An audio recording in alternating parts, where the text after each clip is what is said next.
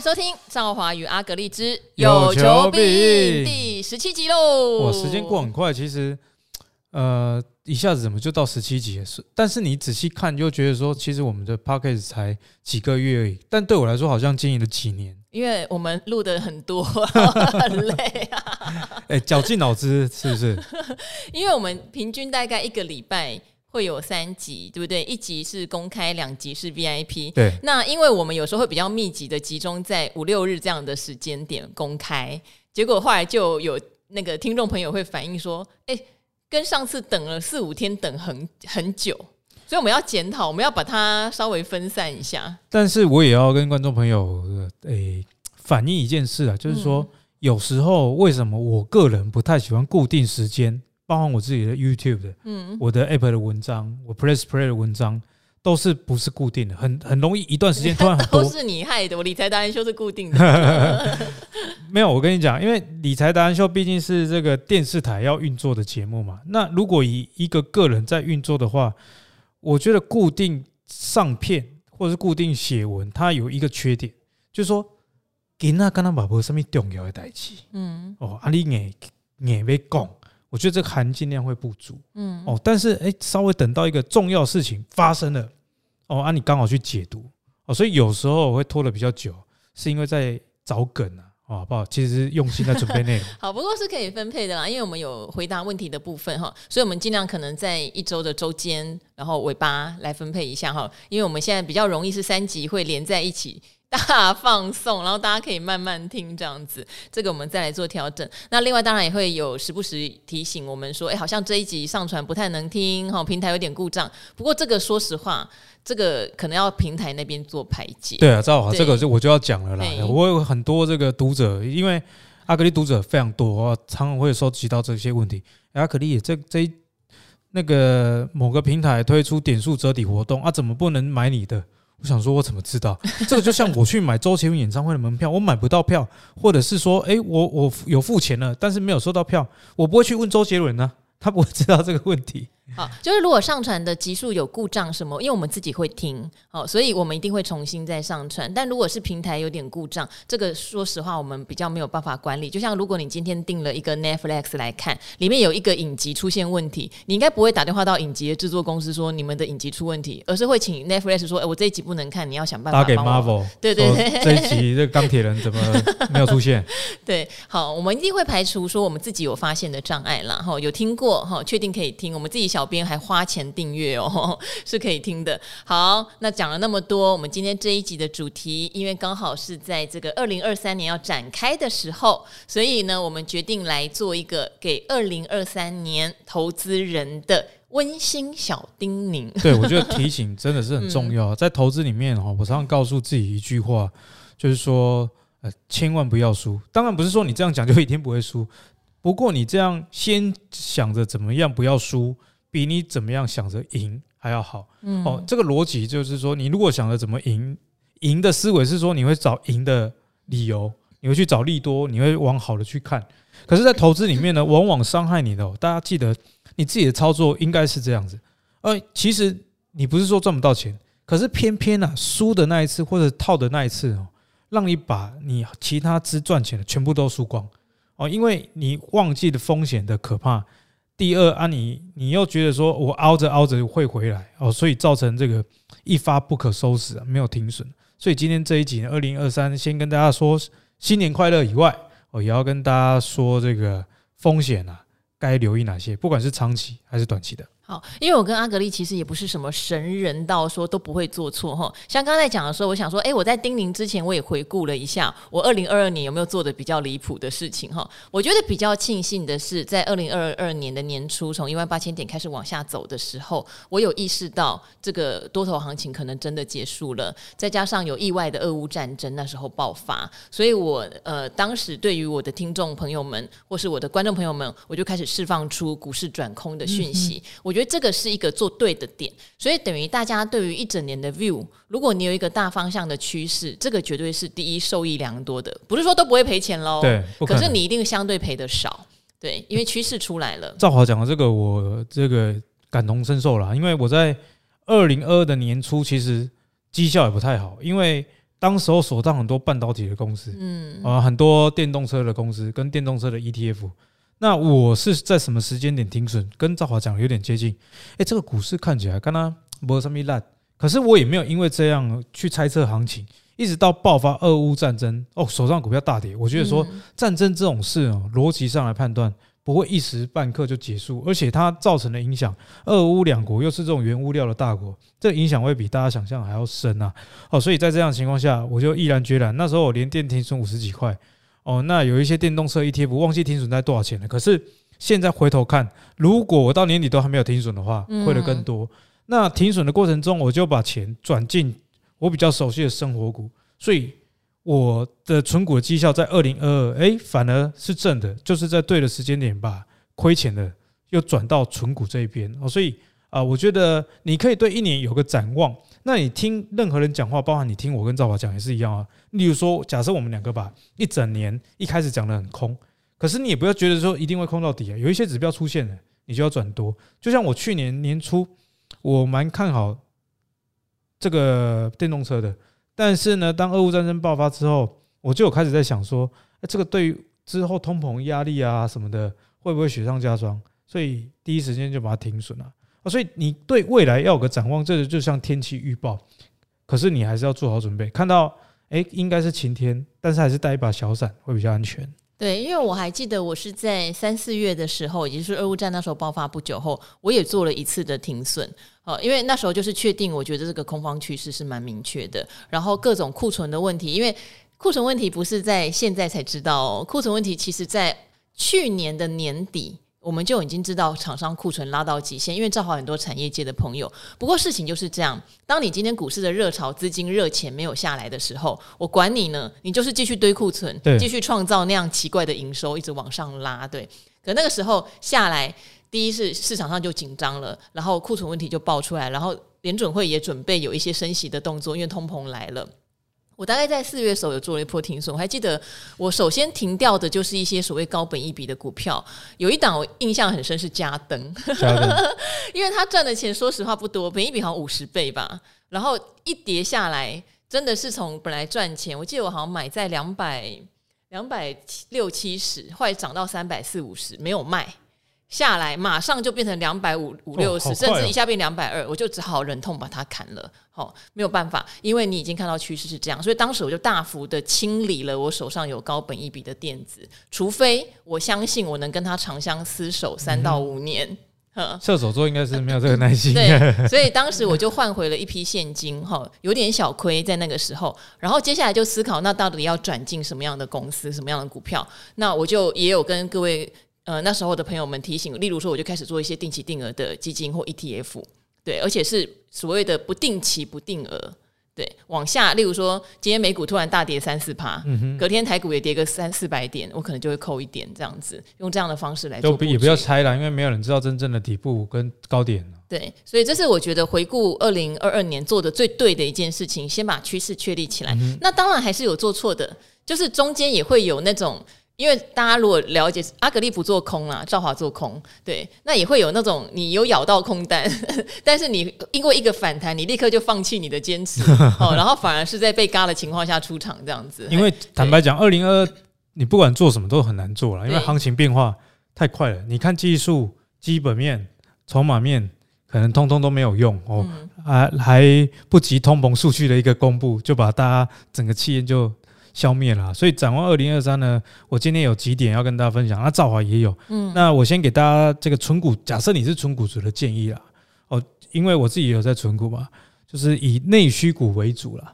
哦，因为其实台湾的内需产业哦，我跟你讲，存股的思维它是是一个比较防守的思维，它并不是攻击的思维，所以你不用去讲说，哎，台湾的市场就这么大啊，这个存这个股票赚得到钱吗？我跟你讲，你看台湾的那些内需股。你自己回头看，我们就不今天都不讲股票。你自己看，一堆 EPS 每一年都在成长，可是台湾的人口没有成长，那为什么他们能成长？因为啊，越小的地方，一个公司一旦形成龙头之后，更难被取代，因为这个市场不够大到说第二家业者一开始他有一点饭可以吃，然后慢慢的成长茁壮。所以你看国内统一集团为什么那么大？因为它它就已经是王了。你要第二家统一在台湾这个市场是容纳不了的。那你成为王之后，你就有定价权嘛？我东西想涨价的时候，我就可以涨，我就可以反映我的成本等等。哦，所以内需股并不是不能买哦，啊，你要去买一些它是产业龙头的，或者是说台湾的高龄化社会其实一直在持续，而且会持续几十年呢哦，因为人口结构并没有办法一夕之间逆转，所以你存股存一些跟医疗。相关的内需跟高龄化比较有关的啊，例如说我自己有洗肾啊，或是长照相关的存股哦，这个就很符合高龄化的哦。那通常这些股票呢，它也是比较低波动的配置。那我先预设，二零二三至少上半年一定经济数据一定很烂啊，这是肯定的。因为外销订单在十一月是年减二十几趴几趴嘛，可是二零二一年的外销订单啊，十一月它的基期本身就是高的，可是。十二月更高哦，快六百八十亿。也就是说，你看到在一月看到十二月的外销订单公布，应该还是很烂。那现在的订单代表未来的营收，所以未来几个月大部分公司的这个营收还是很烂。现在台股上市贵公司的营收年增率是是在衰减的哦，所以在这样的情况下，你说呃股票要有多大的涨幅？没啥可能啦，这个几率很低啦。哦，所以你回顾二零二二呢？熊市的情况其实蛮有利于我讲的这一类内需加低波动的公司。我其实他们的报酬会相对赢过整个大盘。在熊市的时候，我我讲的是熊市的时候。好，那对于这个波段操作者呢，我也给大家一点看法，就是现在很多人都说这个景气对策灯号已经出现蓝灯了哦，那分数已经很低了哦，是啊，很久很久以来第一次有这样的。烂成绩了啊，所以是一个买点。那我先跟大家讲，大方向蓝灯买股票没有问题，因为蓝灯代表说底部接近。可是这是中文哦，接近就代表说不是现在我。我又统计了，两千年之后发现四次景气低迷的时期哦。那这四次呢，我帮大家统计过，在景气对策灯号十六分以下，好，包含十六分的四次的周期，平均十二个月。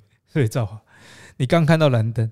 可是你继续看到蓝灯这个几率，或者是在在很低迷的这种情况，有可能持续一整年哦。所以在一整年的这种论述之下，你就知道说啊，既然景气会越来越差，如果股票的下跌伴随着大反弹的时候，你去操作了赚到钱，恭喜你。但是不要想要赚更大，无谈得喝啊。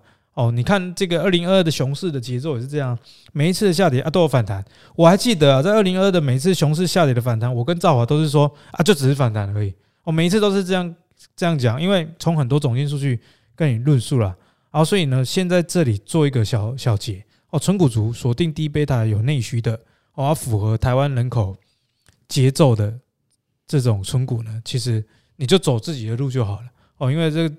股价跌啊，你就就要买更多，因为你是在做存股啊，反正公司基本面不会变。那你如果是在做波段操作的，一样啦，有赚就好了。除非你真的看到哇，那个上市贵公司的营收年增率开始转正了。那网络上有一个资料叫新订单减客户的存货哦，新订单减客户存货现在是在零以下，代表说新订单很少，存货很多。这个数据 A 也转正了，新订单回来了，这个才是春燕。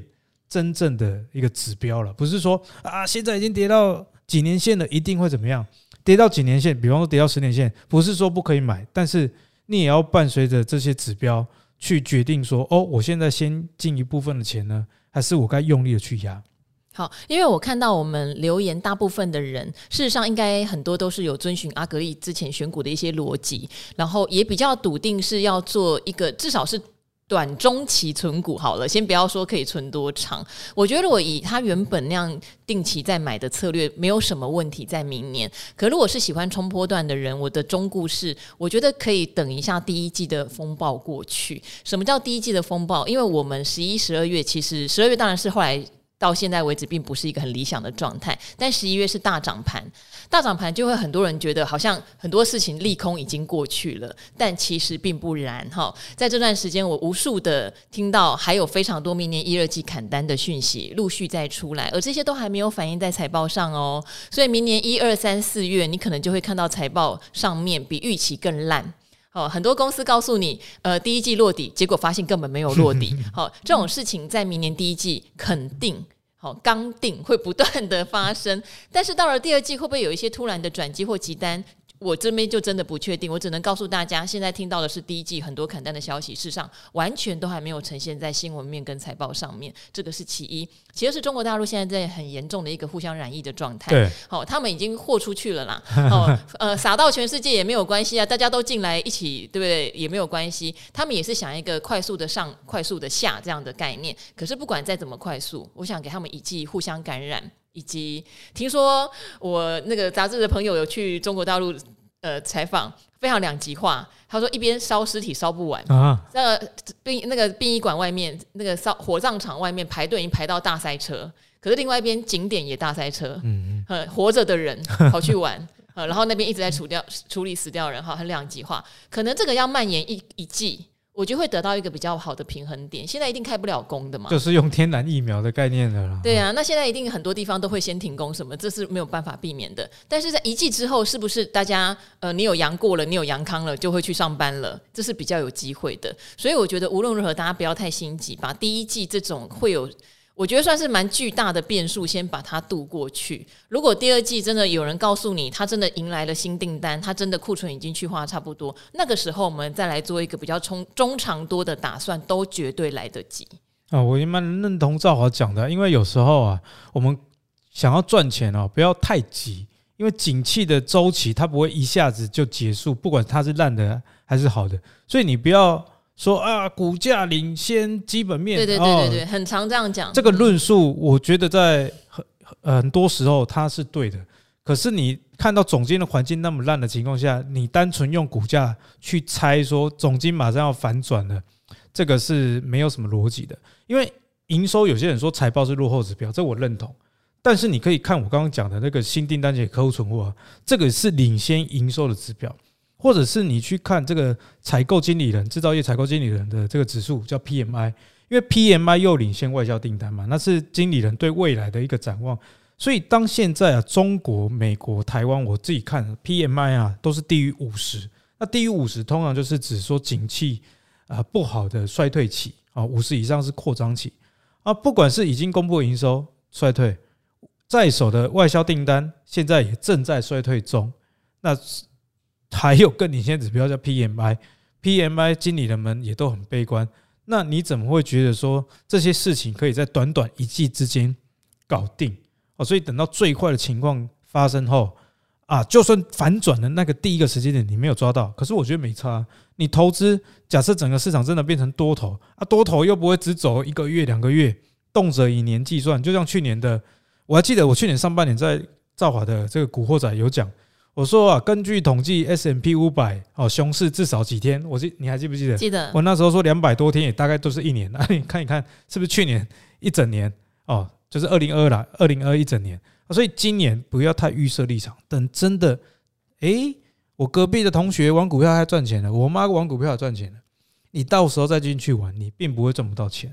就像嗯，二零二二年的十一月这一波上涨，其实就很多人很扼腕嘛，就说你看你们看那么保守。那可是又如何呢？是不是？如果你这一波你很厉害，你是股神，可以跟着好。假设朱老师好了，一些一些落底指标，或者是像小哥哈，用筹码去抓到一些标股，那当然是你的本事啊。嗯、可是就是因为绝大多数人没有这个本事，所以我们会帮大家界定，这就是一个反弹。即使这个反弹比较强劲，对，那这个反弹后来也确定就是差不多告终了嘛。嗯、好，所以二零二三年重新布局。那第一季还有一个很重要的东西，就是联总会的升息，啊、有机会在三月底哈来。见证是不是到顶点，还是要继续？我觉得那个也是很攸关二零二三年股市多空分水岭的一个重要指标。Fed Watch 现在二月、三月是预估都升一码了，那他们预估二三月升一码之后，就照华讲的，可能就到顶了。嗯，预估十一月可能会降息一码，当然这是市场预测了。但是呢，大家不要忽略了，就算降息，这整个利息的水准、利率水准还是非常高，非常高。哦，那过去十几年没有这么高的基准利率。所以包含了民众会不会因为房贷的利率压垮他去做一些消费？那压垮了他的消费，那台湾的出口就会遇到困难。这是美国的情况，以及像这个汽车，为什么特斯拉在跌？跟这个利率也有关系啊。因为你利率这么高，车贷也是没错，压力就大嘛。所以不不是说电动车就卖不掉，只是说它在二零二三减缓它卖的速度，这个增长率降温，这个是可以预期的哦。所以这些指标啊，你都要去看的。像刚刚赵华讲到小哥，我我记得小哥有说一句话嘛，叫做基本面不过只是一碗泡面 哦。那我先说我的观点，我觉得小哥讲的也没有错，嗯，因为他是一个极短期的投资人，嗯，所以他又是一个成功的极短期投资人啊。我是一个极短期的成功的投资人，我当然在短期里面决定一两天胜败的，不是技术指标，就是筹码指标，或者是分点的影响力。所以小哥讲这句话，我觉得他是对的。但是你如果拉长一整年来看，基本面你要尊重一下所谓的总经的数据哦，所以这是给大家一个叮咛啊。那二零二三呢？啊，如果要关注哪些产业，我觉得大家的观点应该是说，哎，跟你说一个产业不错，并不是说，哎，这边水气哦，不是这个意思，是说，好啦，那你换个角度想嘛，你每个月还是有在持续的收入，所以你还是有钱可以持续的投资，不妨趁二零二三。假设真的发生更大的回档，一些你平常觉得它太贵的绩优的产业的龙头股、绩优股，诶，这时候去买就是一个不错的选择。那我觉得跟电力相关的公司还是值得大家去做关注的，因为为什么我跟大家讲电力相关的公司呢？不管它是做呃绿能的哪一块啦，只要它的产业地位是够的，这个论述是因为，诶，我我在二零二零年有听我一个前辈，他很厉害。他就说：“哎，某一些股票，哦，就是大家常听到的那几只重电相关设备的股票啊，会涨。可是当时候我只懂看财报，想说啊这个财报 EPS 也没多少，没多少啊，这个股价合理吗？但他当时的论述，他是拿出台电的整个在电网的投资，他说啊，未来十年就是这么多啊，就是这些公司啊，果不其然，二零二一、二零二二还是很强。”那我觉得这个趋势不会在短期之内改变，因为台湾的绿能刚刚发展而已哦。那各国都在喊二零二五五二零五零年了，就要进碳碳的这个排放，所以电力相关的在电动车兴盛之下，对电的需求又更高哦。所以如果股市有下跌，跟电相关的公司，我觉得可以去投资，因为它背后有一个支撑的基础，跟其他的类股不太一样，叫做政府的规划的预算。这是一定拿得到。例如说，从二零二三年开始，美国的通膨削减法案也是高达三千六百九十亿的美元哦，包含了对绿能投资、电动车投资啊。你要有电动车，一定要有电嘛，所以一定会带动相关电网的一个布局。像台湾也有这个十年，台电二零二二公布下半年公布要十年啊强韧电网计划，那个也是到五千多亿的台币。所以电相关的公司，我觉得是跌下来哈，我比较敢去捡的，因为你如果去捡的是一些。啊，消费电子，我不是说消费电子不好，而是说你刚好挑到比较展望不好的消费电子，可能整个股市反弹的时候，它业绩还是一样烂，那你是不是这样就没有真的捡到便宜？好，如果明年的话，我会考虑的投资方式是，如果我假设我有做零零五零的投资，我会排除买台积电。好，但是我排除买台积电，我会去买跟美国的半导体龙头有关的，例如像跟含有 NVIDIA、AMD 的。对，不是说崇洋媚外哦，是你知道吗？他们其实修正的幅度比台积电还要大，都跌五成以上。对，他们有的跌到六成以上了哈，Intel 什么的，就是 NVIDIA 就跌六成了啦。所以对我来说，我会还是会考虑买美国的这种重重量级半导体龙头高比重的 ETF，然后包括电动车的 ETF。我觉得它在明年绝对是一个甜甜价。我觉得在近期，大家把电动车真的是看得。太烂太烂。了，可是实际的销售数据，像我有在兆华的这个达人秀有分享。那上礼拜，哎，说到电动车，我先跟大家致歉。上礼拜我我讲特斯拉的故事嘛，销量什么的，我说这个电池二一七零二一代表是二十一公分，抱歉，我看成我自己的 size 哦，那是我大不是十三十吗？没有呃没有，三十是大腿的直径啊，哈，那个是二点一公分啊，二十一 millimeter 啊，所以另外一个电池四六八零。比较大颗的那个是四点六公分哦，在此帮大家看录一下哦。那我蛮认同赵老讲，大家把电动车看得太衰了。我我昨天上有台的汽车节目，主持人加我还有另外三个来宾，总共五个人，五个人。那其他四个不是做卖二手车的老板，就是这个车评哦。五个人全部都有电动车了，然后四个是特斯拉的车主。所以我觉得从车评的角度，诶，车评他们平常。我这我这私底下观点呢，哎，他们你不要看他们 YouTube 都讲那个汽油车，因为他们应该很多业配啊，可是他们身体是诚实，他们选的还是电动车。其中一个车品还跟我说，因为我在节目上有说，呃，我其实也有考虑保时捷哦的这个汽油的修旅。他说：“阿格力啊，你开过特斯拉之后，你回不去了，你对保时捷那个油车不会有兴趣了。”哎，我自己的感觉确实是这样啊，这个就等真的开过的人才知道。但电车真的是不可逆的趋势。我们光讲简单就好，你看那个美国通膨削减法案啊，我买差不多等级的油车跟电动车啊，电动车补助我七千五百块美金，为了钱的份上，我还是去买电动车啊。我给大家做参考。本来我们要结束，这样讲到车哈，阿格力就马上 没有办法停止。不过我这边也小小的补充阿格力的说法，虽然我自己本身没有常常在开车哈，所以还没有办法领略到电动车有多好。但是我跟阿格力有个共同朋友，上礼拜我们一起在垒球场打球，他就刚好载我，他就跟你说，他也是跟我说同样的哦。他说他现在只会开他的 Model X 跟他 Porsche 的电动车，超跑都不开。对，他超跑都不开，他说真的回不去。他说你只要开过电动车，你就会觉得他那个操控性。哦，就是反正就是回不去，还有加速性那些的，嗯、对。那因为我觉得男生嘴巴说出来应该是很准，他的意思是大户哦，他，他就他就讲了一句说林北 什么车都有，我讲最准，所以 OK，所以我可以理解说为什么阿格丽也那么认同，因为阿格丽也开过双 B 嘛，对对啊，他也认同说传统油车跟电动车，你开了电动车回不去的这件事情，这样子对。好，就是帮忙做个注解啦，也是帮我自己打个强心针。就是明年，我觉得电动车相关的，不管你要买个股或 ETF，因为我知道有人很反对 ETF，一直觉得我们在帮投信做广告啊，不是这样，它比较容易。例如说，我买特斯拉，我现在就吓死了。对。可是我买含特斯拉 ETF，我现在是觉得还机会来了，机会来了，事情就是不一样嘛。对啊。嗯，我也蛮认同赵老讲的。最后帮他补充了，就是说，二零二二啊，大家买很多 ETF 弄了解，他就开始内心产生怀疑，啊，不是讲 ETF 做客诶。投资啊是这样的，投资的报酬都来自于你放了一段时间，所以讲任何东西不错，都是把时间拉长去看。那中间的过程哦，比方说五千点涨到一万八，它不会是直接喷到一万八嘛？它有可能涨到这个一万一，它又给你回档到五千，哦，这中间过程是很煎熬的。那煎熬的过程中，你如果持有的是 ETF，对于一般的人比较不想要这么深，或者是没有能力去研究个股的话。你比较还有信心把手上的持股留着啦，比方说你手上的特斯拉，假设年初才买到现在跌了七成，哎，真的不知道该怎么办。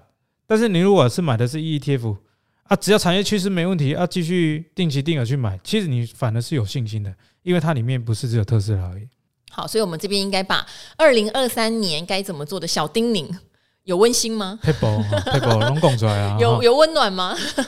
好，提醒给大家哈，这也是我跟阿格力应该会去奉行的做法。当然，如果你持续收听我们赵浩宇阿格力之有求必应的话，我们中间发现任何的变化，一定也会第一时间跟听众朋友们做分享。对，你不要说，哎、欸，你们年初讲什么，怎么中间变了？没有，投资就是因因外在环境的改变而去做调整哦。哎，说真的啊，如果鲍尔突然告诉你，我现在不升息了，对啊，你也真的，我们也要马上做应变的哈，所以大家也要留意一下哈。乌尔突然和平了，嗯、虽然现在看起来短期真的很难，美国又在资助乌克兰了。是，好，好，那今天这一集就先到这边喽。哈，有任何的问题哈，都欢迎加入我们的 VIP 订阅，然后问问题给我们，我们都会尽其所能的帮大家做回答。好，好，Happy New Year，拜拜。